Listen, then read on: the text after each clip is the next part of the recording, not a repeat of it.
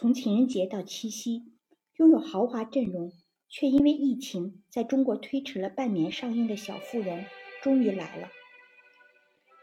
诞生于一百五十年前的小妇人，是一本以女性角色为主、强调女权意识的半自传体小说。路易莎·梅尔科特当年将自己与姐妹们的生活图景编织成文字，创造了熠熠生辉的新女性形象。那句“我要用自己的头脑做武器，在这艰难的世间开创出一条路来”，鼓舞了一代代美国女性。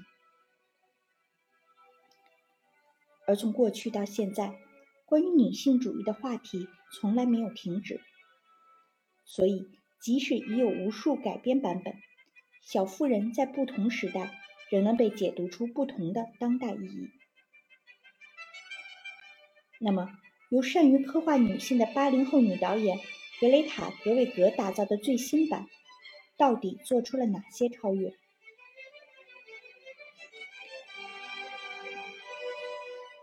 首先，与原著和前几版不同，在叙事方式上，新版《小妇人》一改以往顺序叙事的方式，采用了非线性的叙事手法，用过去与现在穿插结合的方式来展现四姐妹的故事，尤其更偏重述说原著后半部分，也就是四姐妹离家独闯世界的经历。而新版电影对女主乔的结局的处理也颇为暧昧。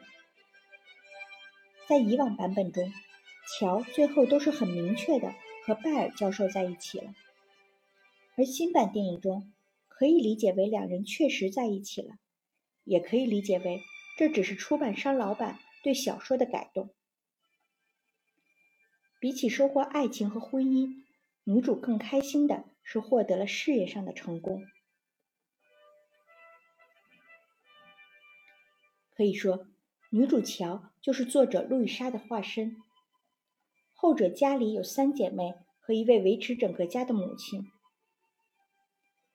不过和乔相比，路易莎的家庭要更拮据一些。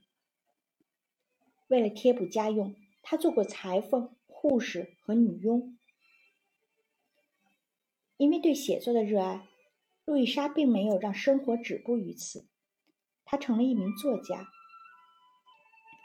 小妇人是她三十六岁时应出版商之邀完成的。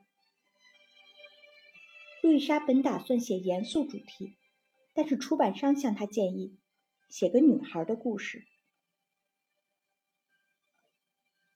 虽然这是个充满了刻板成见的建议，但考虑到当时的时代背景，读者也确实需要一些更加温和的团圆的故事，抚平内战带来的精神上的惶恐。而这个故事也恰恰成了对刻板印象的回答。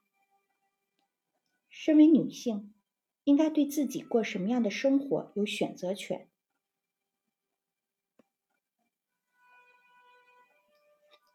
比起其他宣扬女权主义的作品，《小妇人》好就好在了平衡感上。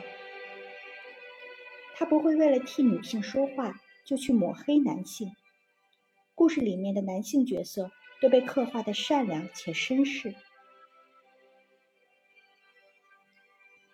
他更没有一味让女性通过抗拒婚姻来表达独立和自由。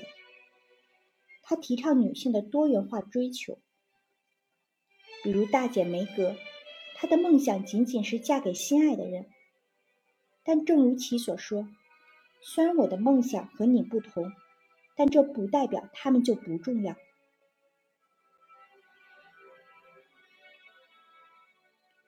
不过，即使如此，当年让无数女孩感受到独立和成长的小妇人，今天还能引起多少共鸣，也值得商榷。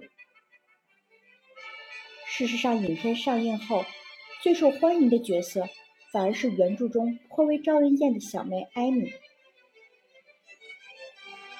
曾经害怕贫穷、追求精致的梅格，为了爱情，连买一块昂贵的布料都忏悔不已。为了稿费，可能还有排解孤独感。不婚主义的乔和他笔下的主角都没有像创作他们的路易莎那样终身未嫁。而且乔实现其人生理想，也有部分原因是靠着有钱姑妈的遗产。最终，只有充满市井气、精于算计的艾米坚守了初衷，不仅嫁给了富人，而且这个人还是自己所爱。不管喜不喜欢，以及愿意不愿意承认，始终清醒的艾米，或许才是当下姑娘们想成为的那类小妇人。